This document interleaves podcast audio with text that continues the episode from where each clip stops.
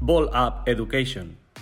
Cada vez se está viendo menos el, el compartir la bola. Creo que es bueno que los entrenadores nos veamos porque a lo mejor creemos que tenemos una gestualidad y una expresión corporal y luego en realidad es diferente. No se puede apostar por algo y no cumplir las exigencias. Que estaría bien diferenciar entre pues eso, jugadores interiores y, y posiciones ¿no? interiores. Creo que para los deportistas pues mantener la mente ocupada, la mente abierta y, y hacer otras cosas también creo que es muy positivo. Que hay que naturalizar que el fallo es una parte normal del juego.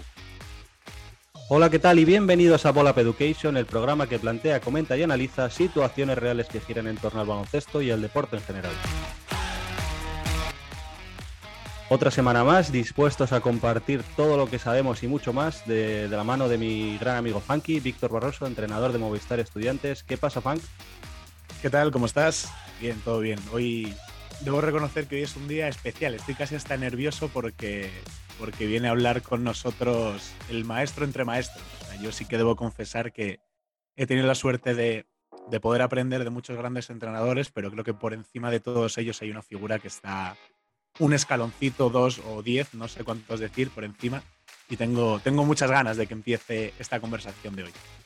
Bueno, este privilegio que nosotros teníamos desde que teníamos 16, 17, 18 años de poder escuchar y entrenar con, con el invitado, queremos mm, compartirlo y, que, y acercar un poco sus opiniones y sus enseñanzas eh, a todos, a todos los que queráis seguir aprendiendo, eh, dialogando sobre baloncesto y, sobre todo abrir bien las orejas porque, porque se acerca una de las conversaciones más interesantes del podcast. Así que nada, un, una pausita de dos segundos y les saludamos.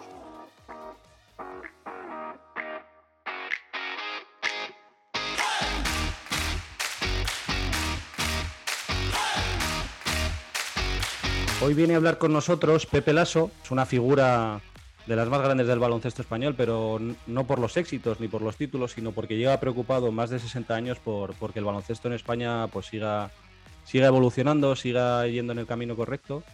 Y lo primero así que, que me gustaría preguntarte, porque ya nos conocemos de hace tiempo, es eh, cómo es tu relación con el baloncesto ahora mismo y cómo ha sido la evolución esa desde, pues, desde que eras jugador, luego te hiciste entrenador y al final casi eras un poco más profesor, tutor de, de niños o de jóvenes?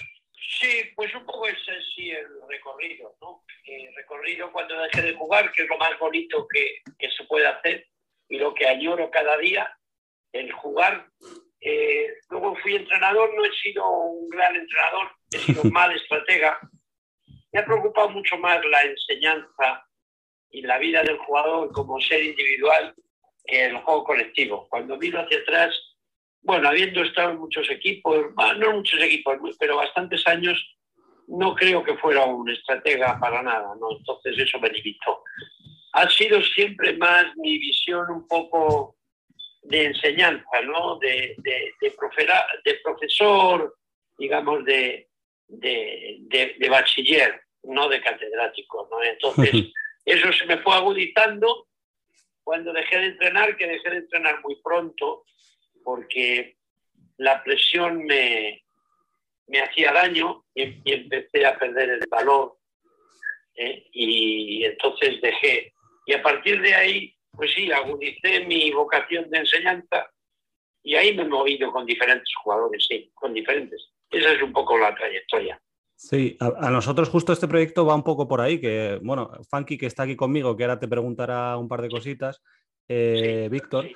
Eh, pues es entrenador, pero yo que al final os he tenido a ti como a ti como mentor y a mi padre, sí que entiendo más el baloncesto como una transmisión de conocimiento, así como de pues de lo que sabes enseñas a los pequeños. Y yo creo que eso es más bonito que entrenar, que al final la presión esa que, que tú comentabas, sí que si no la sabes gestionar, si no sabes convivir con ella o si no te apetece también, pues es un poco más difícil. Y a mí también pues me llama mucho la atención el hecho de, enseñar así un poco lo que, pues, lo que me habéis enseñado vosotros. Mira, a mí me hubiera gustado ser, ahora con el paso del tiempo, eh, ayudante de un entrenador dedicado a los aspectos individuales de los jugadores. ¿no? Mesina dice que Mesina para mí es un modelo. Mesina dice que a principios de temporada a los jugadores les dice eh, tres cosas que tienen que mejorar. ¿no? Uh -huh. Dice, no les encargo más para no... Tienes que tirar después de bote, por ejemplo, o tienes que ir más al rebote, o determinadas cosas, ¿no? O jugar hacia el lado izquierdo, que no juegas hacia el lado izquierdo. Ujú. Y, y lo pone en manos de sus ayudantes, ¿no? Y les dice, este hombre tal. Cuando yo, esa figura Sí. del que se preocupa del aspecto individual es la que me hubiera gustado ser en un equipo de alto nivel, ¿no? Para poder decirle a los jugadores sin que el entrenador tenga miedo de que le quite el, el sueldo o el puesto. claro. Mira, no, claro, no te puede poner porque te pide constantemente que cargues el rebote defensivo y no lo cargues Ya. esa figura que va más dirigida, si me apuras, al coaching, a, a- a tener con el jugador una relación individual.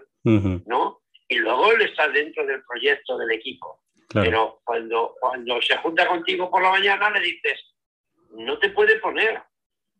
Y eso te lleva a ser muy feliz en el trato individual con los jugadores, ¿no? Entonces, eso, si tú crees que eso es lo que te gusta, lo que tienes que conseguir, primero es mirar los partidos, o el que le guste hacer ese trabajo, no hablo por ti, Ujú. mirar los partidos viendo lo que hacen los jugadores, no viendo lo que hace el equipo, viendo lo que hacen los jugadores para enriquecer el conocimiento individual de cada uno y después conseguir un sitio, como ocurre en la NBA, donde te limites a hacer un trabajo individual con ellos y, y transmitírselo al primer entrenador y decirle, este tipo le pasa esto con lo que tú me dices. Es un tipo de ayuda ajena a lo que ahora está eh, explotado al máximo y es los vídeos que hace el contrario, eh, los médicos, eh, la alimentación, todo eso que para mí es buenísimo, falta un apoyo individual. O sea, un apoyo al jugador en cosas que solo le interesan a él para su mejora. Pues muy interesante. Justo eso, hemos lanzado un programa de mentorías enfocado para eso y ahora le quiero dar la palabra a Funky, que a ver si le oyes bien porque está al otro lado del ordenador y para que te haga él una pregunta. Un poco a raíz de lo que, de lo que decías, aquí nosotros, en, un poco en el podcast que tenemos y en lo que hablamos nosotros, hablamos de la importancia de, de dominar lo básico del baloncesto, de que todos los jugadores, pues decías antes, de que sean capaces de ir al rebote, de usar la mano izquierda, de hacer las cosas básicas. Pero la sensación que da, ya no tanto en baloncesto profesional, sino incluso en formación, es que todo se está profesionalizando muy pronto y que te encuentras que todo va hacia lo táctico y no hacia lo técnico, que te encuentras jugadores que juegan bloqueos directos pero no votan con la mano izquierda. Y también un poco por saber qué opinas tú de esa deriva que está tomando el baloncesto, ya no tanto profesional, sino incluso amateur también, hacia, hacia lo táctico, hacia lo profesional todo. Mira, yo creo que hay un, un error que se arrastra desde hace mucho tiempo, en el que solamente se, se enseña a ser catedráticos, a ser entrenadores. Si tú ves el temario del, del curso nacional de entrenadores, pues tienen muchísimo de defensa, muchísimo de preparación física, muchísimo de reglamento, pero nada en singular sobre el jugador, ¿no? Eh, te pongo algún ejemplo. ¿Cómo no podría ser importante decir, definir en qué posición puede jugar en el futuro cada jugador? Todo esto me sale sobre la marcha, ojo, eh, no, no Sí, es que lo tenga. Pero eh, deficiencias para, para poder desarrollar tal cosa, lo que sea, algo que vaya dirigido al individuo. Y me atrevo a decir más. Yo en el curso diría, defíname sobre quién. Te voy a poner sobre Yul, fíjate lo que te digo, ¿no? Defíname cuáles son sus virtudes técnicas y cuáles son sus defectos técnicos. Entonces, eso te obliga a estudiar sobre un jugador, el que tú quieras. El que tú quieras, ¿no? Esa, esa obsesión que yo sé que vosotros la tenéis en la cabeza y que yo vivo con ella, yo no veo partidos, veo jugadores. Yo veo el partido, pero veo cosas de jugadores. Entonces, eso en nuestro baloncesto no existe. No existe. Está- somos unos locos los que hablamos de eso. No, existe. eh, jugamos un 2 por 2 pero no, no sabemos cómo se juega el 2 por 2 No sabemos cuál es. O sea, no hay detalle de lo que es el jugador. Bueno, me habéis entendido perfectamente. Perfectamente. Mira, por ejemplo, nosotros eh, hablamos mucho de que ahora el baloncesto moderno, las posiciones se están difuminando ya y la- el base, por ejemplo, ha perdido bastante importancia. Y nosotros, más allá de, de los bases, a a, eh, un jugador así que consideramos diferente es, es Sergio Rodríguez. Y tú hablabas mucho, bueno, cuando entrábamos, del, del movimiento este que hace Sergio, el chacho, de juntar los pies, jugar con la incertidumbre, la pausa. Sí, Y, sí. y, y eso nosotros siempre lo, lo hablamos mucho, lo valoramos mucho y, y lo entrenamos en el campus. Y yo no, eso me cuesta verlo en, en los jovencitos de ahora. Sí, pero mira, mm, cuando, cuando tú le pones atención al jugador, se te abren caminos que te hacen ver qué ocurre en el baloncesto desde esa visión individual. Mira, ahora, por ejemplo, para mí hay una evolución hacia un jugador exterior que casi siempre en, en el campo 3 de, que tira bien, que maneja con cierta habilidad el balón, que tiene personalidad de tirar. Digamos que en el caso hay casi eh, tres doses. Puede Eh, ser. eh, todo eso viene de que la producción americana de jugadores es esa. O sea, es lo que me sale en cualquier universidad. Hay dos negritos que, Sí, que se tiran 20, 20 tiros por partido. Eso lo sabéis de sobra vosotros, Sí. ¿no? Luego- entonces, eso es lo que viene del río. El río trae ese tipo de jugador, ¿no? Y, y ese es el jugador de moda, basado en un talento individual. Pero ahora mismo, si coges los equipos españoles, pues Murcia tiene tres jugadores así, sí. Andorra tiene jugadores así, el Madrid tiene jugadores así que son españoles, ¿no? Sí, sí. pero tiene a, a- tiene a coser. Cualquier equipo que vaya arriba tiene en la pista como mínimo dos.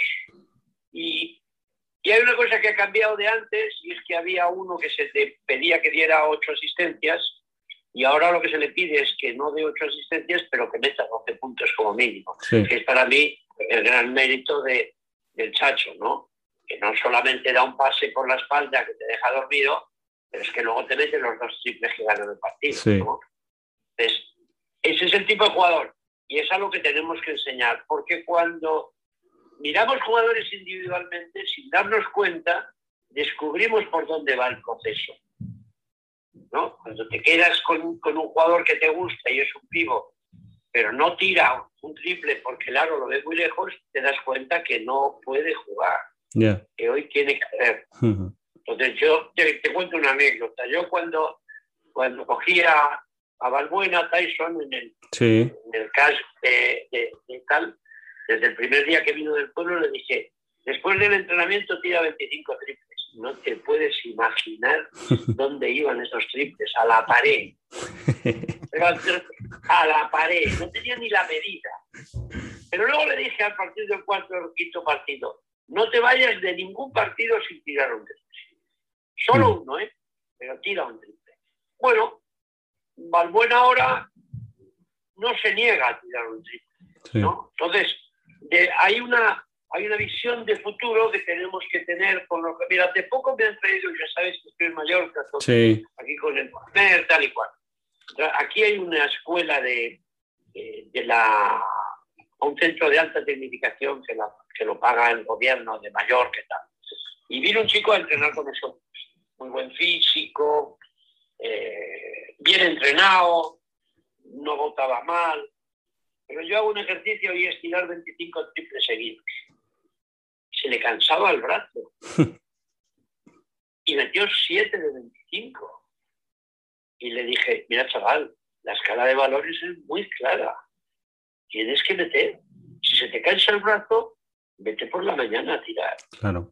No queremos que todos hagan lo mismo. Si un chico no es muy alto, lo primero que tiene que hacer para seducirnos es tirar y meter. Pero esto viene todo, eh, quiero dejaros que no es una ciencia, no, es cómo ves un partido y a qué te lleva tu visión del partido. Te lleva a ver las cosas que hacen los jugadores. Y eso te lleva a yo a este jugador le corregiría esto. Eso es la visión individual por la que yo estoy en el desierto desde hace no sé cuántos años.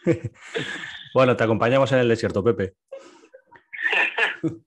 Hombre, ¿cómo gustaría veros un día en la estructura de un club solo dedicados a eso. Mira, Pi- Pilloni, que tiene mucho prestigio en la NBA, en el equipo donde estaban los, los Nets en Brooklyn, yo estuve con él en Nueva York, uno de sus trabajos era tres jugadores, solo tres de la plantilla, trabajaban 20 minutos con él al día antes de los entrenamientos y él se sentía muy encantado.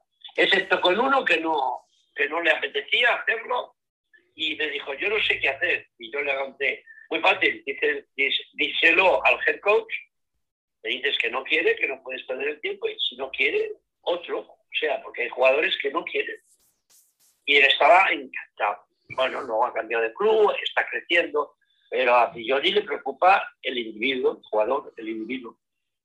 Nosotros te hemos visto, hemos tenido la suerte y el privilegio de, verte entrenar y trabajar y, y la forma en la que te implicas con los jugadores, de cómo buscas sacar el máximo rendimiento a cada detalle. ¿Tú qué caracterísicas, al margen de, esta, de este foco en lo individual o en el jugador, qué características crees que son fundamentales en un entrenador? Bueno, el entrenador tiene que entrenar, eh, como mínimo 10 minutos más que los jugadores. Porque no puede llegar al, entrenamiento sin saber exactamente qué hacer. Y luego tiene que entrenar. No puede irse a hablar con el delegado o con el presidente. Tiene que estar en la pista. Que convivir con los jugadores la hora y media, convivir, solamente convivir con el equipo todo ese tiempo. Yo no lo veo. Yo en cuanto voy a un campo y hay entrenando los chicos y soy amigo del entrenador o conocido, se acerca y se pone a hablar conmigo. Ujú. Eso es un error. Yo creo que hay que entrenar como mínimo 10 minutos más que los jugadores. Porque, y digo 10 minutos más, porque cuando llegas al entrenamiento llegas con tu plan, puede ser que un jugador esté lesionado y te diga el fisio que no puede jugar. Sí. Entonces tienes que tener eh, unos recursos, ¿no? ¿Qué hago? Y por eso hay que estar, ya te digo, que menos que 10 minutos antes para ver cuáles son las eventualidades que se plantean. Y luego, sobre todo, hacer el entrenamiento entero. Si porque les pones a tirar tiros libres, te vas a beber agua o coges los mensajes del teléfono, estás traicionando a la profesión. Sí, nosotros, bueno, yo me acuerdo que esto te lo había escuchado ya hace tiempo, que cuando el entrenador deja de entrenar, el equipo deja de entrenar y empiezan a descansar. Y eso, Abso- absolutamente, Sí. absolutamente, sí. absolutamente. Luego, por otro lado, y cambiando de tema, eh, en tu dilatada carrera en el mundo del baloncesto, ¿qué jugadores o qué entrenadores te han sorprendido más? No que hayan sido mejores, sino que te hayan sorprendido más por los motivos que sean. Pues mira, yo tengo que deciros, y, y yo creo que no lo he dicho públicamente nunca, lo, lo he dicho en privado. Yo tengo cinco jugadores, cinco jugadores que realmente eh, empataron conmigo. Quiere decirse que, que se comieron todo lo que les pedí o más. Mira, uno es, eh, no le tuve más que dos meses en una selección, le metí en aquella selección porque me lo recomendó Aito, y Aito lo había metido en una selección junior porque se lo recomendó no sé quién. Yo le metí en una selección sub-23. Le tuve dos meses, me dejó eh, absolutamente asombrado la capacidad, el deseo y su voluntad. Ese fue uno. El segundo, incuestionablemente, fue mi hijo Pablo. Hijo Pablo, no, antes que Pablo, Querejeta, el presidente. de- Sí, sí. Aquel vino de un pueblecito eh, de Lazcano, eh, tarde, con 18 años, pero me esperaba en el portal de mi casa con una bolsa espantosa para ir a entrenar. En un cuerpo muy mal dotado, pero nunca le gané un curso, me los ganaba él. Me los ganaba él. Me estaba esperando en el portal para saber si yo tenía tiempo cuando venía a comer de mi negocio para ir a entrenar. Y yo me jodía y me quedaba sin, sin ir a, sin, sin comer o comiendo luego precipitadamente por entrenar con él. El tercero fue el loco de mi hijo. El loco de mi hijo, el loco de mi hijo, entonces yo entrenaba al Vasconia y veníamos a casa, volvíamos a casa en el coche, dos hijos y mi mujer y yo, y me decía, papá, mañana por la mañana vamos a entrenar. Domingo.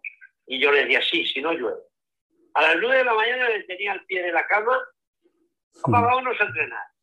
Y, y yo llamaba a mi segundo hijo, John, ven un momento, dime si llueve. Para John llovía siempre, para Pablo no llovía nunca. Y entonces yo me iba lloviendo con él y, y no llovía nunca. Y claro, entonces, bueno, pues ese fue el tercero. Después tuve Villombo, A Bismarck, sí, sí. tampoco mucho tiempo, pero yo le hacía ver partidos de la NBA y hacíamos movimientos. Y más de una vez, de dos y de tres, me llamaba a las tres de la mañana, yo creyendo que se había acabado el mundo. Y era para decirme que estaba viendo un partido de la NBA y que el movimiento que habíamos hecho, que estábamos haciendo por la mañana, se lo había visto a un jugador que se lo había visto yo. Ujú. Y, y yo le decía, no, estoy durmiendo. Y no habían pasado 10 días cuando me hacía lo mismo. Joder, Bismarck, No, me acuerdo mucho de él, yo, de eh, entrenar en Santander, claro. aquí en el canal de Madrid. Aquel saltó a la NBA en menos de un año. Sí, sí. En menos de un año. Y el último ha sido Balbuena. Ujú. Eh, Balbuena, tener en cuenta que lo traje de tanto el grupo de Cito Sí. a Madrid, ya mayor, Ujú. ya con 18, 19 años. Y dijo, aquí estoy yo. Sí, sí. Y bueno, hombre, ahora está con problemas, lesiones, pero en verano nos ponemos y nos ponemos. Claro. Yo esos cinco jugadores eh, han luchado por apagarme la luz y no me la han apagado. Pero no tengo ninguno más. ¿Cuánto me gustaría decir que tengo 20? No tengo 20, tengo en toda mi carrera 5. Puede haber alguno que ocasionalmente, ¿no? Por ejemplo, tú, Sergio, el tiempo que venías, entrenabas con mucho interés. Todos esos veranos que hemos estado entrenando, bueno, pues ha habido tíos con muchísimo interés, como voy a Sí. decir. Pero no, no esa, no hemos tenido esa, esa unión, ¿no? Ese matrimonio de yo quiero más, y yo quiero más, y yo quiero más. No tenemos más que cinco. Sí, Es poco, ¿eh? Yo, bueno, yo, Pepe, estoy de acuerdo contigo porque viendo los entrenamientos que, bueno, lo que orga- organizaba la ABP, yo me veo a veces que hay alguno en YouTube y digo, joder, pero qué, qué pocas ganas le he hecho. Con, con las ganas que yo voy ahora a entrenar, que voy todos los días y lo doy todo, y viendo ahí en verano con la suerte que tenía yo de entrenar contigo y con el grupo que era súper majo y veía, joder, pues podría haber echado más ganas o, o intentar hacer más lo que me decías, que, que lo intentaba, pero lo intentaba no al 100%, que, y, y eso... Ya, pero eso, eso habla muy bien de ti por Mm. una razón, por el crecimiento intelectual. Sí. O sea, yo, yo creo que eh, tú si hubieras sido, hubiéramos convivido por alguna razón de club, de, de Mm. lo que sea, hubieras hecho todo aquello. Porque el problema de esto está en que yo solamente he tenido cinco, pero es que ¿cuántos han tenido los demás? Sí. porque en nuestra profesión no hay esa voluntad. O sea, no hay, no hay esa pasión, solo la tiene Aito. Ujú. Aito te contaría esta historia que te he contado yo con Rudy, con Ricky, con no sé quién, con no sé cuánto y tal. ¿Quién más? Posiblemente Pedro Martín, que llevó pibos malos a Canarias los hizo buenos. Sí. ¿eh? Eh, ahora mismo Vázquez, por ejemplo, ¿no? Pero son excepciones. Todo lo demás es estrategia, estrategia, estrategia, ¿no? Sí. A mí se me ocurre ahora de que, bueno, que está un buen amigo mío, Dani Pérez, que está con Pedro Martínez, y hablamos con él también un día y dice que, que con Pedro Martínez pues ha alcanzado su nivel máximo, pero porque la exigencia de Pedro con él es de todos los días y cada día le exige ser mejor y al final yo creo que esa relación es, es fundamental. Ah, bueno, pero fíjate, sin, sin lo que te estás contando, Mm. yo ya sé quién es el que se pone. Sí, sí. Yo ya sé quién es. Porque claro, a, a- a base de recorrer el, de recorrer ahora mismo, yo creo que otro así de ese nivel es Joan Peñarroya. ¿no? Que, que dices, porque yo valoro eh, cómo son las vacas que coge cada uno y cómo son las vacas cuando los deja. ¿eh? Y entonces ahí te das cuenta que no hay solo estrategia, hay algo más, ¿no? Hay una mejora, ¿no? Entonces, eso es un es mínimo, o sea, hay muy pocos. Sí. Hay muy pocos y hay algunos casos, hay uno que quiero nombrarte, el trabajo de Salva Maldonado en una casa tan difícil con estudiantes, eh, como estudiantes, de pelear con Brizuela, contra el carácter de Brizuela y ver los partidos y ahora te castigo por no defender y ahora te pongo. Eso es lo que a mí me apasiona, ver Ujú. esa lucha, que una vez es lucha y otra vez es convivencia. Ujú. O sea, una vez es querida y otra vez es te lo tengo que sacar y te lo tengo que sacar, ¿no? Entonces, eso es lo que a mí me apasiona del juego y lo que me gustaría que os apasionara a vosotros y sobre todo que encontrarais dónde hacerlo. Porque claro, la dificultad es encontrar dónde hacerlo. Sí. ¿no? Es una convivencia sincera. O sea, aunque sea dura a veces, yo creo que si es sincera es do- donde más provecho vas a sacar del jugador. Siempre hay algún momento de, de crisis. Sí. En el canoe, una vez a Balbuena le di una semana de vacaciones y le dije, cuando volvamos, miramos a ver si seguimos o, o no seguimos. Y volvimos con todo el poderío. Claro. ¿no? Entonces, siempre te ocurren estas cosas. Siempre. Porque el buenismo no es el mejor método para conseguir metas. El buenismo eh, tiene que ir acompañado de respeto, tiene que ir acompañado de sufrimiento, ¿no? Nadie de sufrimiento. Y, y además te voy a decir esto y voy a ser muy franco. Aito ha hecho unos grandísimos jugadores y te voy a decir, cuando se retiran, ¿me oyes? Sí, sí, estamos aquí, sí, sí. Si cuando se retiran, no le ponen en un pedestal, Ya. ¿no? Y posiblemente la mano de Aito sea una mano dura, pero me parece muy injusto porque, porque en sus primeras etapas él les puso en el pedestal, ¿no? Mm. Y eso también me dice que tiene todavía más mérito, porque si no es un tipo con mano izquierda o no es un tipo simpático y os ha puesto donde os ha puesto, igual ya desde la madurez, lo que tú me decías antes, Sergio, ¿no? Ahora me Mm. doy cuenta de que no he hecho todo lo que debía, ¿no? Sí. Pero bueno, quizás le estoy dando intimidades que tenía que proteger. Pero bueno, lo hago encantado, lo hago Te- encantado. Te vamos a hacer la última pregunta, que para mí casi es la más Sí. interesante, que te la va a hacer Funky. Pepe, por último, Sí. si ahora mismo te diesen un equipo en la categoría que tú quieras, infantil, cadete o junior, tiene que ser de formación, ¿por dónde empezarías a construir? O sea, ¿qué crees que son los pilares eh, básicos donde asentarías al equipo? Bueno, lo primero, haría viejos los balones. Quiere decirse que los chicos estarían con el balón todo el tiempo. El calentamiento, todo sería con el balón. Eh, dedicaría un tiempo a- al tiro que sería desde lo más cerca del aro hasta irme alejando poco a poco. Yo, estos chicos que, que todos quieren tirar un triple y se van al triple, no, yo les convencería que si metemos el 80% de lo que tiramos debajo del aro, vamos a ganar. Eso es. Les manejaría, manejaría mucho tiempo con las manos, pero tendría en mi cabeza una palabra. eh, tengo que divertirles, se tienen que divertir.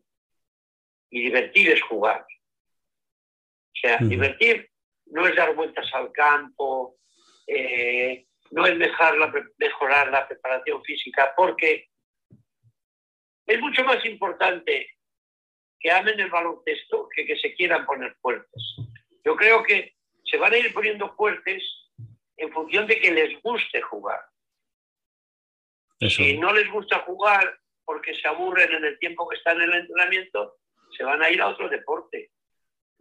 Totalmente. O sea, que yo creo que di- divertir es con mucho la primera, porque después de divertir viene el apasionamiento y luego vienen las victorias, como es natural. como natural. De, de esto me ha recordado dos cosas. La primera eran los, los 20 minutos de Steve Nash que hacíamos todos los veranos, que a raíz de lo que dices tú de dominar los tiros de cerca y luego ya más lejos, pues eso es lo que hacía Steve Nash. Y lo segundo es que cada vez hay más jugadores y jugadoras que cuando llegan a 15, 16 años, como no tienen esa pasión por el baloncesto, pues seguramente porque no se han divertido, pues dejan de jugar. Claro. Es que fíjate, yo siempre pongo un ejemplo. Tú suponte que nos jugamos exjugadores, exentrenadores y tal, y decidimos jugar un partido. ¿no? Y nos ponen un entrenador a cada uno. Y cuando vamos a coger el balón con la rodillera, con el tobillo, el entrenador que nos pone nos dice, dejar el balón y vamos a calentar. Les mandamos la mierda, les mandamos a coro entre todos. Calentar, calentar, dame el balón y tiro, yo calentaré tirando. Entonces, los chiquillos, yo creo que el jugador español, y esto no quiero que se me olvide decirlo, le hemos castrado, le hemos cortado las alas. El jugador español no se niega a nada. Por encima de todo es, es, es educado. Y se come los marrones de cualquier entrenador. Y las broncas. Todo, todo, se lo come todo. No protesta por nada. Y te hablo de infantil, de junior, todo. El jugador español eh, ha perdido la personalidad de saber que desde el error se construye. No hay personalidad. No hay. ¿Dónde hay un Navarro?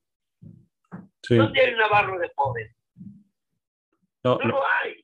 No hay. Ahora, bueno, yo siempre lo digo y, ahora yo creo que, que cuando piensas que no puede ir a peor, va a peor, que el baloncesto profesional en España es, está un poco enfermo. Tú miras los, los equipos de ACB y la importancia de los jugadores españoles en los equipos de ACB y cada año va a menos cuando piensas que no puede ir a menos. Y yo creo que al final es porque no, no salen jugadores jóvenes pues como Navarro que con 17, 18 años sean diferentes.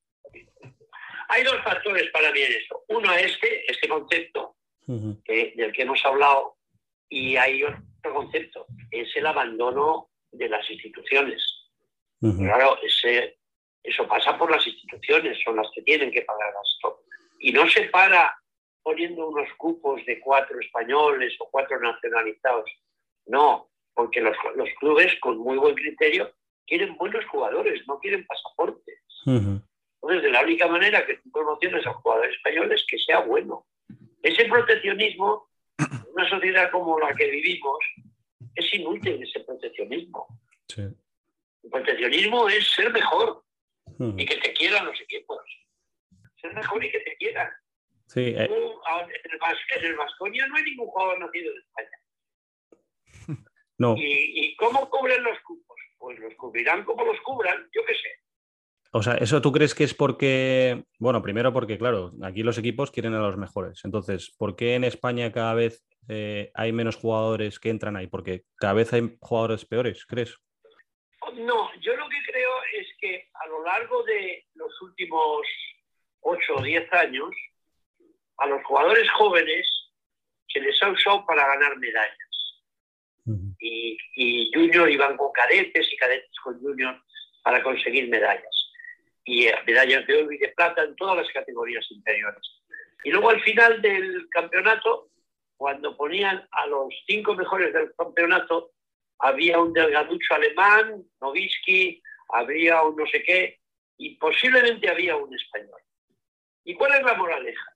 Los españoles desde muy jovencitos juegan un baloncesto senior fantástico, porque es el gran mérito del equipo español, del baloncesto español, la estrategia. Y claro, tú veías equipos españoles que eran medalla de oro, medalla de plata, pero luego en los otros equipos había en cada equipo dos tipos fantásticos. Ahora no me salen nombres, pero Sí, sí, pero te entendemos, te entendemos. total. Proceskis, el de la NBA, bueno, un montón de ellos. ¿no? Entonces nosotros hacíamos el mejor baloncesto dirigidos por entrenadores de ACB con chicos de 23, de, de 17, de 16 años, pero era un baloncesto maduro, eh, de nevera, no espontáneo. Entonces, esa falta de baloncesto espontáneo te hace ganar en grupo y ser inferiores individualmente. Y eso es lo que ha pasado. Y eso es lo que, lo que nos ha dejado sin un remanente de jugadores. No hay más remanente de jugadores. y por un tiempo no lo va a. Ujú. Pues sí, eh, no me había parado a pensarlo así y tienes toda la razón. sí, sí. Que mm, Pepe, no te robamos más tiempo. Muchas gracias por cogernos la llamada y si te apetece charlar otro día con nosotros, pues nosotros ya sabes que encantados.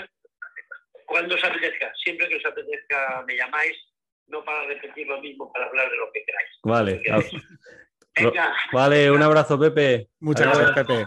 adelante, adelante, un abrazo. Bueno, Funky, pues eh, estarás de acuerdo conmigo que es difícil llevarle la contraria a Pepe Lasso o pensar diferente, porque además de tener la experiencia de, haber pasado por todas las etapas que él comentaba, eh, los razonamientos que hace, pues mm, realmente son, sinceros y son, veraces.